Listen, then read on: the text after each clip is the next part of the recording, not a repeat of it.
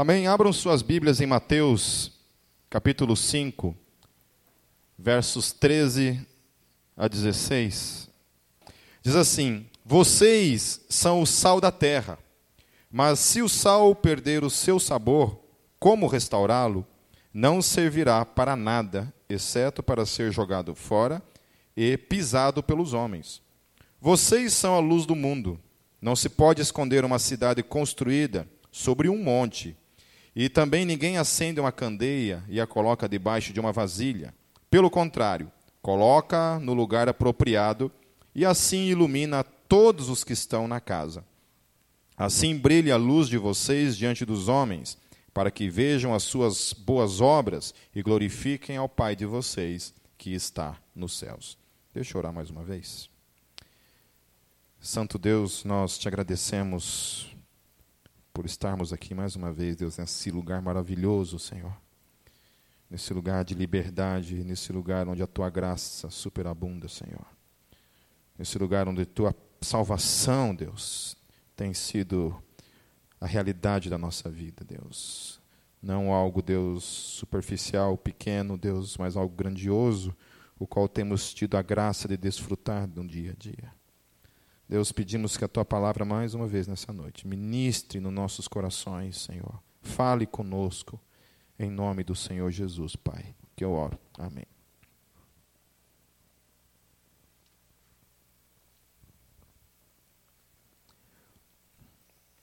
O sal no tempo de Jesus, ele vinha de uma região que hoje é conhecida como Mar Morto. E ele era chamado, inclusive, de sal Sodoma, ou Sal Gomorra. Por que Sal Sodoma e Sal Gomorra? Porque alguns acreditam, inclusive, que devido a isso, é, a região ali do Mar Morto era onde eram as cidades de Sodoma e Gomorra, que acabou se transformando então em algo, né, que vocês sabem, aquele troço lá. O Mar Morto é um lugar, como diz a palavra, morto. Não tem vida. É um lugar cuja salinidade é tão grande, de, a, a, concentração de sal é tão grande que não existe vida. E era, desse, e era desse lugar, então, que era extraído esse sal, que toda a região ali utilizava. O sal, todo mundo que sabe muito bem que ele, ele é dotado de uma propriedade distinta né, e muito importante no paladar do dia a dia, na vida de todos nós. Né. Quem já ficou doente comeu comida do hospital sabe a falta que um sal faz, né? Nossa, eu odiava ficar quando era criança, eu odiava ficar internado por causa disso, que é aquela comida sem gosto, né? Tem gente que nem, fora do hospital também, né? Tem uma comidinha sem gosto, né? Tem gente que tem gosto demais. A minha minha esposa era apaixonada, né? Então de vez em quando dá uma salgadinha lá. Então, brincadeira, ela não salga não. Estou zoando. Só para dar uma babadinha ali. Dar uma ciscadinha ali, né? É, duas questões distintas que eram utilizadas por meio do sol naquele, naquele contexto é que o sal ele servia para conservar, e até hoje é usado para conservar a carne, por exemplo. Então, o sal ele impedia, de alguma forma, da carne apodrecer mais rápido, né? ela conserva a carne. E a outra coisa, então, era para dar gosto à comida. Né? Desde sempre o sal ele é utilizado para isso. É, alguns viajantes, quando passavam naquela região do Mar Morto, eles realmente comprovaram que aquele sal, com o tempo, devido a estar exposto, ele perde realmente o, o seu sabor. Então, quando Jesus está falando isso para aquelas pessoas, aquelas pessoas sabem exatamente. Você nunca vai ver um sal que perde o sabor, provavelmente. Mas naquele contexto, quando Jesus falou de um sal que perdia o sabor, aquelas pessoas sabiam exatamente o que era isso, porque o sal daquele momento ali realmente ele perdia o seu sabor e devido a isso, quando ele perdia o seu sabor, ele era jogado fora, porque ele prestava a sua utilidade, não prestava mais a sua utilidade. Ele era usado nos templos, por exemplo, né, e alguns estudiosos dizem que esse sal, quando não era mais utilizado no templo, ele era jogado nas calçadas do templo para que a calçada não ficasse escorregadia. Por isso que quando Jesus fala que o sal é jogado fora para ser pisado pelos homens, estava ligado a esse contexto então. No templo, O sal não tinha mais utilidade no templo e era jogado fora nas calçadas do templo para ser pisado pelos homens. Tinha uma certa utilidade, mas não mais para o rito e para o templo. Isso tem guarde isso no seu coração. Amém? Guarde essa essa ideia que Jesus está utilizando de um sal utilizado no sacrifício, utilizado no templo, e quando ele perde o seu sabor, então, ele deixa de ter a sua utilidade no templo e é lançado fora para ser pisado pelos homens. É, uma vez que o sal ele perde o seu sabor, ele nunca mais volta a ter sabor. O sal que perde o sabor, ele nunca mais volta a ter o mesmo sabor ou o próprio sabor. Ele perde absolutamente a sua utilidade. Quando Jesus está falando a respeito disso, para aquelas pessoas estavam tendo um entendimento claro acerca disso. Claro. E ele estava dizendo: olha, vocês são o sal da terra. Vocês são esse sal que é utilizado no templo, que é utilizado para conservar as coisas com mais vida para impedir, de alguma forma, das coisas apodrecerem nesse mundo. Mas uma vez que vocês deixam de ter esse sabor, essa utilidade, que é a propriedade de cada um de vocês, vocês só servem para uma coisa: para ser jogado fora e ser pisado pelos homens. Uma palavra dura da parte de Jesus. Né? Palavra dura. No reino de Deus, as coisas têm a sua utilidade. Todos nós temos a nossa utilidade no reino de Deus. Somos úteis para Deus. Quando a gente perde o sabor, aí o bicho pega para o nosso lado. A outra coisa é quando o sal ele perde o seu sabor, ele não somente perde a sua utilidade, mas ele perde, inclusive, o propósito da sua própria existência. Então, isso também tem a ver comigo, com você. Quando a gente perde o sabor, que é dar gosto à vida e às coisas, a gente acaba perdendo o próprio propósito da nossa existência, a qual nós fomos chamados. Por que, que nós existimos? Por que, que nós temos essa característica Jesus está chamando para cada um de nós de ser sal da terra? Esse é o propósito da nossa existência nesse mundo. Na, no céu, nós vamos ver mais para frente, não há utilidade de você ser sal. Né? Ser sal dentro de um saleiro, por exemplo. Né? Mas aqui, enquanto terra, cada um de nós temos uma utilidade e um propósito de existir, que é ser sal da terra. O Talmud ele, ele, mostra que o sal, que não era puro e útil, então, ele era então jogado fora e utilizado então para ser pisado. Inclusive, era esse tipo de sal, ele era utilizado para fazer estradas, quando ele perdia a sua utilidade. A vida dele, então, o seu propósito e a sua existência, uma vez que deixou de ser, só servia para uma coisa, para ser pisado pelo, pelos homens. E eu acho que nós podemos também olhar para esse tipo de coisa e ver na, própria, na nossa própria experiência de amigos que estavam no reino, de alguma forma, e saíram do reino e hoje estão vivendo uma vida totalmente de trapos, de imundícia, onde a luz do Evangelho o gosto que ele tinha se perdeu no caminho. Eu tinha um amigo que era vocalista de uma banda de heavy metal. O cara cantava muito, cara. O cara tinha uma goela, bicho. Cara, uns, sabe, de castrado, assim, de eunuco, então. Tinha uma goela, o rapaz, e a última notícia que eu tive dele, cara, o cara tinha virado alcoólatra, não tinha mais nenhum dente na boca, vivia na rua aquilo lá para mim foi um choque. Um choque. Quando você perde o seu sabor. Era um cara que dava gosto na vida, a gente gostava dele, era muito amigo meu. E era bom conversar com ele. E quando eu ouvi essa notícia dele, eu falei, cara, qualquer um de nós, se não tomarmos o devido cuidado, conservarmos, conservarmos a nossa fé, a nossa busca pelo nosso Deus no dia a dia, e o devido cuidado especificamente termos gosto na vida. Amém? Quando Jesus fala assim, olha, cuidado que nessa de você querer ganhar o mundo inteiro, você pode perder a sua alma. O tempo todo a gente estar cuidando da nossa alma, cuidando de nós mesmos, cuidando pelas escolhas né, que nós tomamos, os caminhos que nós tomamos. O cristão ele é uma pessoa que estava morta em seus delitos e pecados, e Deus, por meio de sua graça, decide extrair desta morte algo que dá sabor à vida. Então a gente é esse tipo de mar morto, que não, tem, não tinha vida, estava morto, não tinha vida, e pela graça do Senhor Jesus Cristo nós somos resgatados dessa vida de morte. E Deus, pela sua soberania, graça e amor conosco, decide nos usar para dar sabor à vida. Então, você era uma pessoa sem propósitos, morta, caminhando na direção do inferno, Deus resgata você e transforma você num agente transformador de vidas e dá sabor à vida. Alguns não entendem isso.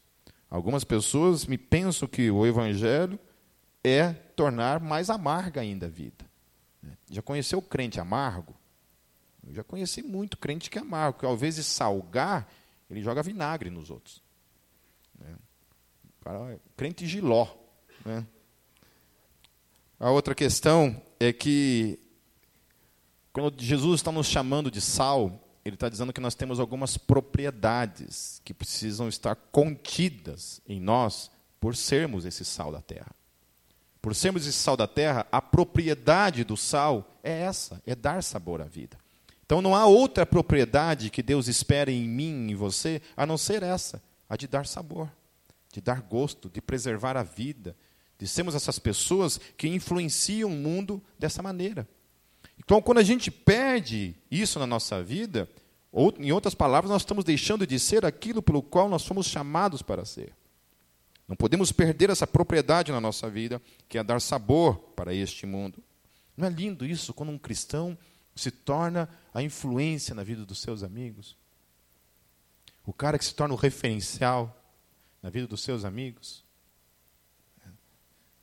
Se vocês tivessem acesso assim à minha vida, a minha relação com os meus amigos não cristãos, vocês iam ver como é gostoso isso, cara. Quando você toma escolhas diárias de ser luz, de ser vida, de dar sabor a tudo, a todo momento em volta de você, como é legal o feedback, o retorno desse testemunho no coração do mundo, o retorno que você tem disso, pela transformação que isso gera na vida das pessoas, por meio desse testemunho vivo que eu e você somos. Porém, assim como o sal, quando ele deixa de dar gosto, o cristão deixou de ter o propósito de sua própria existência. Colossenses 4, 6 diz assim: A vossa palavra seja sempre agradável, temperada com sal, para que saibais como vos convém responder a cada Gosto desse texto, quando ele fala isso. A sua palavra ela tem que ser temperada com sal. Ou seja, ela tem que ter gosto de vida. O evangelho tem que ser isso na minha e na tua vida.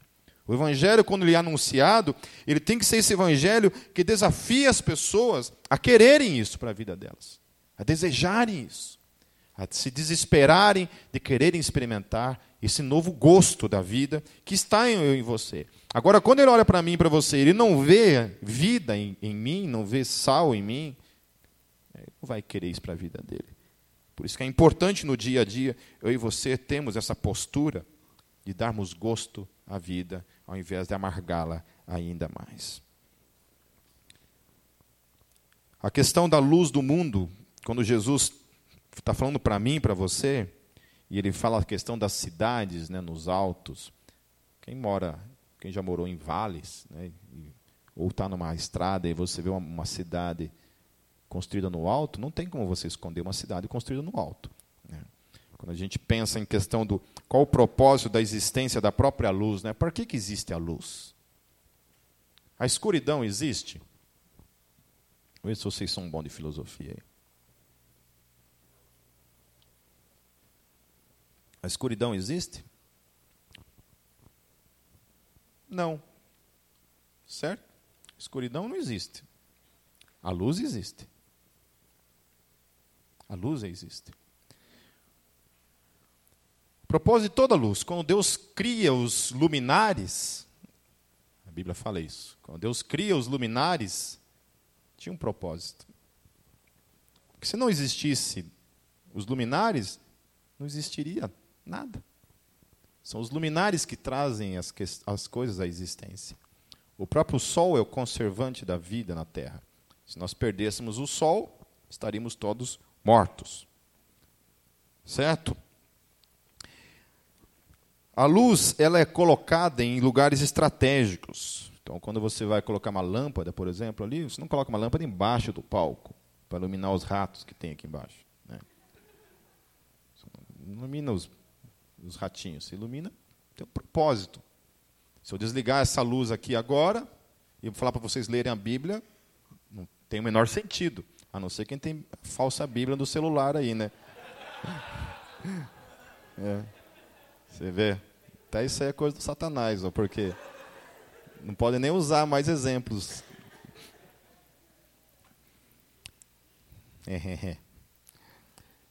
Deus, Ele é luz. Deus é luz. Assim como a Bíblia fala que Deus é amor, a Bíblia também diz que Deus é luz. Deus é luz. É uma das propriedades do ser de Deus é ser luz. Nunca há no ser de Deus variação ou sombra, a Bíblia fala. Deus é luz eterna, perpétua, desde ontem, desde hoje e para sempre. Ele é essa fonte de luz. Como é, eu não sei. Não sei se Deus é uma lâmpada gigante assim, né? Mas é, não vejo a hora de ver isso de ver isso. Às vezes eu procuro imagens a respeito de, de Deus, de imagens no sentido de ilustrativo, né? E eu acho tremendo assim os desenhistas tentando desenhar Deus no seu trono, na sua glória. E a gente não consegue imaginar, né? A gente olha para aquilo e fala, nossa, que legal, olha. Eu fico imaginando quando Isaías está na presença de Deus e Deus, ele vê Deus ele vê. E a Bíblia diz que quando Isaías vê Deus, Isaías cai prostrado, com a boca no pó, e ele fala: Estou morrendo.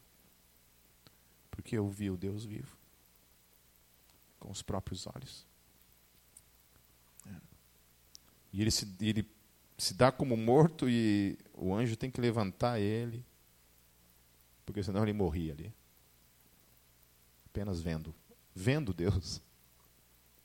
Já pensou nisso? Fico pensando que quando esses céus se abrirem, as imagens que a gente vê geralmente em livros, assim, quando Jesus está aparecendo, são as pessoas assim, né, felizes da vida.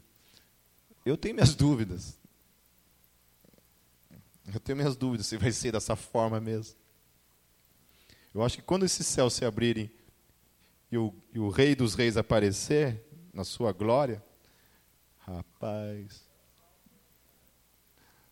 Eu acho que aqui vai ter gente dando mortal para trás assim, desmaiando. Né? Desmaiando de terror ao ver o leão da tribo de Judá. Eu espero que nesse momento o Espírito Santo nos tome de tal maneira, de tal maneira, que realmente seja um momento que a gente seja exatamente pronto para esse momento. Que não seja uma, um momento em que Deus nos, nos pegue de surpresa, não sendo mais aquilo pelo qual nós fomos chamados para ser. A Bíblia também diz que Jesus é a luz do mundo. Além de Deus ser a luz, como Jesus também é Deus, Jesus também é a luz do mundo. Então, a personalidade de Deus como luz está inserida nos seus filhos, como filhos da luz. Como nós somos filhos da luz, em cada um de nós, essa propriedade que é do próprio Deus está inserida em cada um de nós. E nós temos essa luz divina que está em cada um de nós, que é essa característica trazida pelo próprio Deus. Assim como Jesus é luz, nós, os filhos, trazemos essa propriedade do Pai, Amém? É uma propriedade do Pai, luz. É uma propriedade que compete também a mim e você. Como todos os filhos nascem no seu DNA com características dos pais. Amém? Nós também, como filhos de Deus, trazemos sobre cada um de nós essa luz. O cristão, então, ele tem por obrigação, assim como as cidades são olhadas nos altos, assim como a luz está ali evidente, e uma vez que você apague ela, isso aqui vai ficar mais escuro. Cada um de nós tem essa propriedade na vida, por mais que eu e você não queiramos. Quando eu estou no meu trabalho, ali eu estou desenvolvendo um papel e um chamado de ser luz aonde eu estou. Na minha faculdade eu sou essa luz. Na minha escola eu sou essa luz. Nas amizades eu sou essa luz. Eu sou essa luz. Que eu estou num boteco e eu sou luz nesse boteco. Eu não sou contaminado, pelo contrário. As trevas não têm poder sobre a luz. Sempre onde há luz, a luz sempre vai predominar sobre as trevas. Quando ele é luz. Quando a gente é contaminado pelo mundo, só tem um significado isso. Nós estamos deixando de ser luz. Aquilo que é evidente em cada um de nós, a propriedade, que é a característica da, parte da, da pessoa de Deus em cada um de nós, está deixando de ser. E a partir de então, aquilo que não é propriedade de Deus, que são as trevas, a Bíblia fala que nele não há variação alguma, aquilo que é uma propriedade que não pertence a ele, começa a se tornar parte de nós. E nós perdemos, então, a propriedade essencial dos filhos da luz. A luz também ela serve para dar direção. Eu acho legal isso em cada um de nós. Quando nós nos tornamos essas referências, onde as pessoas olham e se baseiam. Não é legal isso? Não é legal você, por exemplo, receber um e-mail, que nem eu recebi um e-mail de uma menina esses dias que veio num culto aqui. E eu não sei por, por quê, naquele dia eu toquei num assunto sobre aborto. Eu acabei falando assim, um parêntese sobre aborto. E ela veio aqui grávida. E o namorado tinha abandonado. Disse que não queria assumir. E ela estava pensando seriamente em abortar. E aí você usa a tua boca, Deus usa a tua boca para falar no coração dessa pessoa. E aí você recebe um e-mail, para assim, olha, naquele dia, aquilo que você falou tocou no meu coração. E eu desisti, meu filho nasceu, meu filho é lindo, perfeito, eu amo meu filho. Não é lindo isso? Então, quando o cristão ele se coloca a favor do aborto, ele está deixando do papel dele pelo qual ele foi chamado. Quando o cristão ele deixa de lutar, quando eu discuti com um menino esses tempos lá na, no, na página, a respeito do aborto, e eu falei, por que, que nós não lutamos então para que a adoção seja uma, um processo mais rápido no país? Por que, que a gente não junta forças para fazer alguma coisa nesse sentido? Por que, que a gente não faz um movimento como igreja, como cristão, para trazer consciência acerca da sexualidade com responsabilidade entre os jovens? Por que, que a gente só quer apoiar aquilo que já está tudo perdido? E aí a gente quer trazer a solução para aquele que não tem nada a ver com aquilo lá, né? Que é o feto, que é o ser vivo que está ali. Então, quando o cristão se coloca, por exemplo, a favor da liberação da maconha, né, esses dias eu conversando com uma pessoa, falei assim: ah, a hora que liberar a maconha no Brasil, eu vou fumar. E é crente. Porque não é contra a lei. Vou dar um tapinha. Falei, mas por quê? Por que, que a gente não luta, então, para. Ah, é porque tem o um cigarro. Então luta para acabar o cigarro. Vamos lutar para acabar a bebida. Vamos lutar para acabar com tudo aquilo que é danoso para a vida. Ah, o açúcar faz mal. Então vamos lutar para acabar com o açúcar. O sal faz mal? Vamos acabar. Vamos comer só comida do hospital. Por que, que a gente tem que fazer as coisas pelas quais a gente não foi chamado para ser? Hein? O meu e o teu chamado é para lutar pela vida, pela vida, por aquilo que é luz, por aquilo que constrói, e não aquilo que destrói, ainda mais. Acho interessante lá em Filipenses, fazendo uma junção, eu vou ler alguns textos para a gente somar junto a, isso, a esse texto. Colossenses, Filipenses 2, 14 a 16, olha só, como é que a luz se manifesta na vida do crente? Como que a luz, essa luz, se manifesta na minha e na tua vida? Filipenses 2, 14 a 16, Paulo lhe fala assim: Fazei todas as coisas sem murmuração nem contendas, para que sejais irrepreensíveis e sinceros, filhos de Deus inculpáveis, no meio de uma geração corrompida e perversa, entre a qual resplandeceis como astros no mundo. Acho lindo isso, Paulo falando. Eu e você temos que resplandecer como astros no mundo. Amém? Está lá, ó. O luzeiro de Deus andando nas ruas. Porque a propriedade dele de luz é impossível de ser apagada.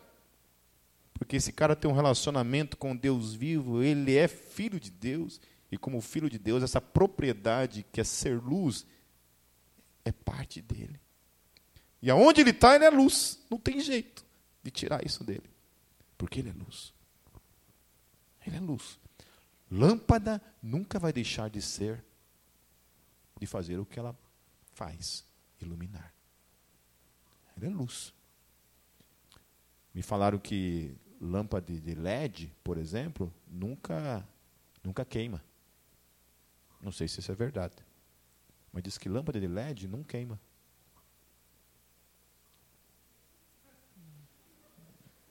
É, não entendi nada que falaram aí, mas tudo bem. Diz que lâmpada de LED não. É isso aí, diz que ela não, não queima. A gente tem que ser LED.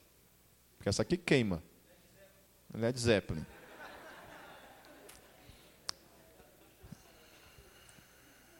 E aí ele continua dizendo assim: retendo a palavra da vida. Olha só. Então você tem que resplandecer como esse astro, retendo a palavra da vida. Luz é vida. Luz é vida. Nós somos esses que tem a palavra da vida. Para que no dia de Cristo possa gloriar-me de não ter corrido e trabalhado em vão. Aleluia. Lá em Colossenses, Paulo também fala assim, ó, e isso para que vocês vivam de maneira digna do Senhor e em tudo possam agradá-lo.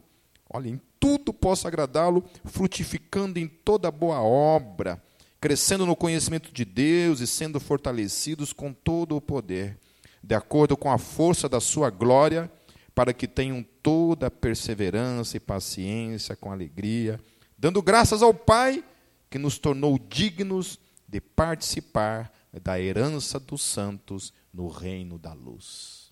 No reino da luz. É um reino que não tem trevas, é um reino da luz, eterna, perpétua, para sempre, sendo o que nós fomos chamados para ser, luz. Então o cristão, ele foi chamado para ser luz aqui e agora, porque ele permanecerá sendo luz por toda a eternidade, nesse reino de luz. É uma propriedade dele, que está nele, ser luz.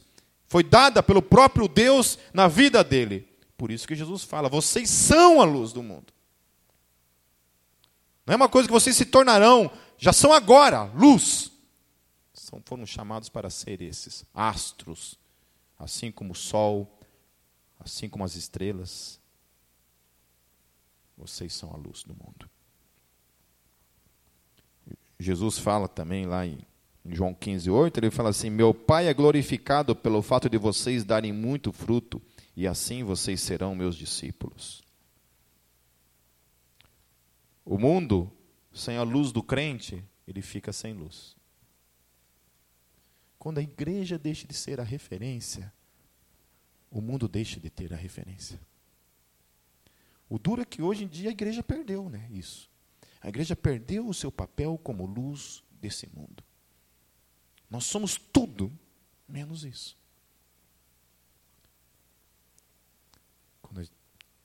Eu não digo que todos nós deixamos de ser. Eu acho que a igreja, na sua individualidade, no dia a dia, ela tem desenvolvido o seu papel, mas nem todos nós, infelizmente. Pense nisso. Pense que todas as escolhas que eu e você tomamos, quando a gente foge do propósito pelo qual nós somos chamados para ser luz, nós estamos tirando do mundo a única fonte de referência a qual eles têm, que somos eu e você. Porque a Bíblia está dizendo que são os crentes que são a luz. Se o crente não é luz, significa que o, o ímpio deixe de ter a referência para onde seguir, para onde se basear, para onde olhar, que somos eu e você. Essa luz. A luz dos filhos de Deus são as suas obras. E são essas obras que glorificam o Pai. Aleluia. Aleluia. Pense que quando eu e você estamos sendo luz, nós estamos glorificando ao nosso Deus e Pai.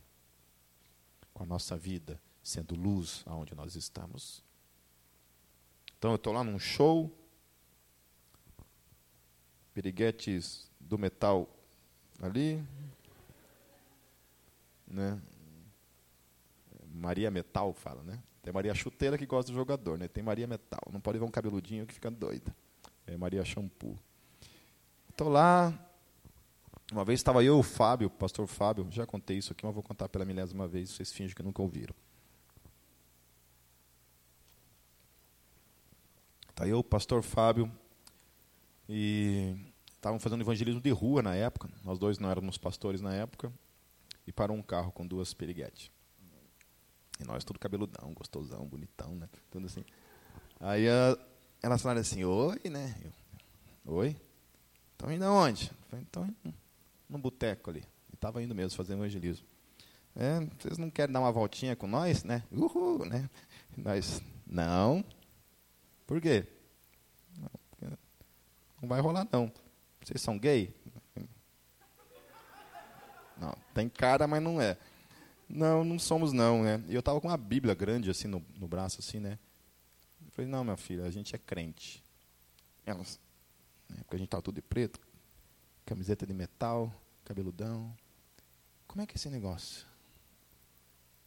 Elas desceram do carro. Eu e o Fábio começamos a pregar o evangelho para elas. Entraram no carro e foram embora.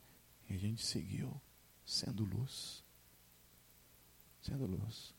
Então, quando alguns jovens pensam que a gente não passou por essas fases da puberdade aí, de ser tentado a ser um pegador, pessoas pensam que a gente nasceu assim num, num monastério, né? livre do mundo, e de repente Deus chamou a gente para ser pastor do metal e estamos aqui hoje. São escolhas, queridos. Escolhas que eu e você fazemos todos os dias, todo momento. Eu tinha um amigo que uma, uma piriguete chamou ele para ir na casa, ir na casa dela, sozinho, né? E, Pipe, o que, que eu faço? Eu falei, não vai. Não vai. Se for, já era. Foi abraçar o capeta, abraçar o satanás. Daí ele falou, não, mas eu estou forte. estou forte, diz ele. Aí é com você, cara. Você está forte, então vai lá. Moral da história. A menina passou uma rasteira nele, né? O resto vocês já sabem. Daí ele voltou todo assim. Ai, cara, o diabo, o diabo. Eu falei, diabo nada, desgraçado. É, diabo não, você que quis ir lá. Daí a menina chamou ele de novo. Daí, e o que, que eu faço? Não vai. É a mesma conversa de sempre, não vai. Mas eu estou forte. Então vai. Foi, lascou de novo, né? Lasqueira de novo. E assim é. Assim é. Assim é. Quando a Gólgota começou, tinha uma menina que ela era ex, sei lá. Ex. Ex. Você já sabe. E a menina me ligava. Oi, Pipe. Falei, Oi. Onde é que você está? Falei, estou aqui no centro. Quer vir aqui em casa? Não. Chega aí. Não. Nem a pau. E eu contei para a Kátia. Falei, Kátia, ó, tem uma perigueta lá. Cuida bem do produto aqui. Que, que a concorrência aí tá... Né? E é isso, gente. Isso. Vem? Não, não vamos, não. Não vamos, não. Não vamos, não. Não vou colocar em risco. Não. O meu chamado é para ser luz. E o teu também. Amém? A outra forma que a gente demonstra a luz que está em cada um de nós é pela pregação do Evangelho. Então, é sendo uma pessoa de caráter no dia a dia, pela manifestação das obras que cada um de você, cada um de eu e você temos nas nossas vidas. E é outro aspecto, é pela pregação do Evangelho. Atos 13, 47 diz assim: Pois assim o Senhor nos ordenou, eu fiz de vocês luz para os gentios. Amém? Eu fiz de vocês. Deus nos fez essa luz. E é o nosso papel permanecer sendo aquilo pelo qual Ele nos fez. Luz. Luz nesse mundo. Para brilhar como astros. Essa fonte de referência. Essa fonte onde as pessoas olham e aquilo ilumina a vida delas. A tua vida, o teu caráter ilumina a vida dos outros. Pelo aquilo que você é. Pelo aquilo que você é. Tem um cara lá no nosso condomínio que a gente, faz, às vezes, na academia, se encontrava, conversava com ele tudo. Até o dia que ele descobriu que eu era pastor. Quando ele descobriu que ele é pastor, simplesmente ele nunca mais me olhou na cara. Ele tromba comigo e não me olha na cara. E aí eu descobri por quê. Há algo na minha vida que condena a vida dele. Assim como há algo na tua vida que condena muitas vezes. A luz, muitas vezes, também incomoda. Não é isso? A luz faz isso. A luz incomoda. O mundo sem luz se chama inferno. O inferno é um lugar sem luz. Olha o que a Bíblia fala. É Mateus 8, 11 a 12. Vou falar rapidinho. Mas eu vos digo que muitos virão do Oriente e do Ocidente e assentar-se-ão à mesa com Abraão, Isaac e Jacó no reino dos céus. E os filhos do reino, que são aqueles que renunciaram, serão lançados nas trevas exteriores. Ali haverá pranto e ranger de dentes. Mateus 25, 30, 46 diz assim: Lançai, pois, o servo inútil nas trevas exteriores. Ali haverá pranto e ranger de dentes. E o que é interessante nesse contexto aqui que Jesus está falando, é que esse lançai o servo infiel nas trevas, depois vai falar a respeito de obras, de caráter, de conduta, de gente que caminha com ele. E tem a sua conduta então garantida, porque realmente é luz. Ser luz, meus queridos, é a manifestação da minha e da tua característica. Quando nós não somos luz nesse mundo, alguma coisa está apontando algo de errado em mim e em você. Porque, por exemplo, aquele ventilador não consegue ser luz. Por quê? Porque não, não é luz simples. Aquilo ali é luz. Ele só deixa de ser luz quando apaga. Quando ele queima. Quando ele deixa de ter a sua utilidade. Ele é jogado fora. Eu, pelo menos, a gente não tem um depósito aqui na Golgotha onde a gente guarda lâmpadas que se apagaram. Eu sei que tem gente que é acumulador de lixo, né? que gosta de guardar lixo. Agora, a lâmpada, quando queima, você não tem no teu quarto lá um monte de lâmpada que você guarda. Tem?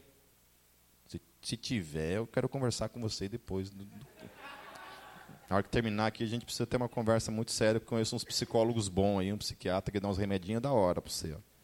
Você fica bom. Então, Jesus está falando que esses que estão em desobediência, o servo infiel será lançado fora, nas trevas exteriores. Por que trevas? Porque não tem luz mais lá. Porque aqueles que são luz estão no céu. O inferno, ele é trevas eterna, porque aqueles que são luz não estão mais lá. Nunca vão estar. Só está no inferno quem não é luz. E no inferno não existe luz. Tem um evangelho chamado Evangelho de Bartolomeu, que é o evangelho apócrifo. Ele descreve a descida de Cristo ao inferno. Esse não é um evangelho canônico, então não adianta procurar na tua Bíblia que não está aí. Tá? E ele fala quando Jesus chega no inferno. Quando Jesus entra no inferno. E as portas do inferno se abrem. Todos os demônios começam a se prostrar diante dele. E a luz de Jesus vai entrando no inferno, iluminando todos que estão ali. Aquela descrição ali é de arrepiar. Fala, vai depois lá no, no, no internet, coloca lá, Evangelho de Bartolomeu. Tem para fazer download lá, você faz um download lá. Pode ficar tranquilo, você não vai apostatar porque leu o Evangelho de Bartolomeu. Tá certo? Já o céu é um lugar onde só existe a luz. Olha o que Apocalipse 22, 5 diz, para a gente encerrar. E ali não haverá mais noite. E não necessitarão de lâmpada, nem de luz do sol, porque o Senhor Deus os ilumina e reinarão para todo sempre. Aleluia. Aleluia. Eu não sei como vai ser. Já sei que não vai existir sombra. E o nosso Deus, que é a luz eterna, brilhará para sempre em cada um de nós.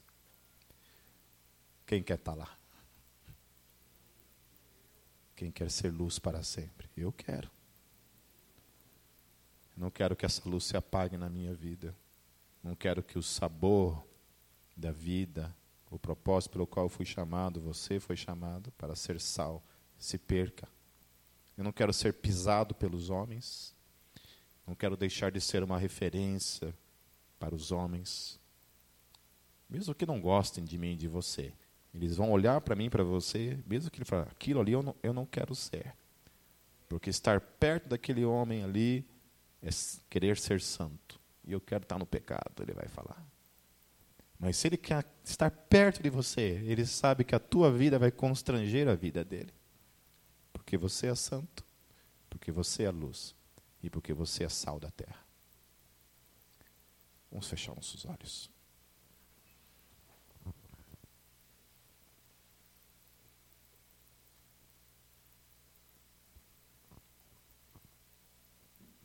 Senhor, não há palavras que, que descrevem o privilégio que nós temos por sermos teus filhos.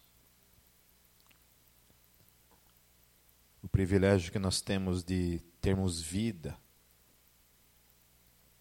de termos gosto, pelo privilégio que nós temos, Deus, de sermos essas pessoas que influenciam a todos que estão em volta. E nós nos tornamos essa referência de vida. Eu sei, Deus, que tem muita gente que não está sendo. Tenha misericórdia, Deus. Tenha misericórdia daqueles que estão sem gosto, enquanto ainda, Deus, não perderam a propriedade, Deus total de suas vidas. Porque nós sabemos que quando se perde, Deus, o propósito da sua própria existência, tal pessoa não serve para mais nada.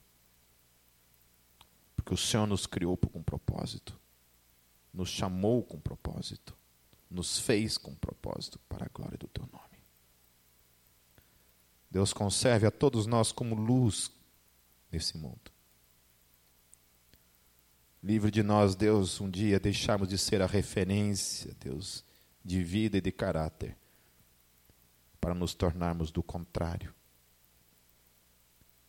Que a gente não seja, Deus, jamais a expressão da vergonha, a expressão da derrota, a expressão de pessoas que foram ficando pelo caminho, deixando de ser luz se tornando trevas. Deus nos ajude. Santifica-nos, santifica-nos para a tua glória e use-nos por louvor do teu nome, Jesus. eu oro. Amém.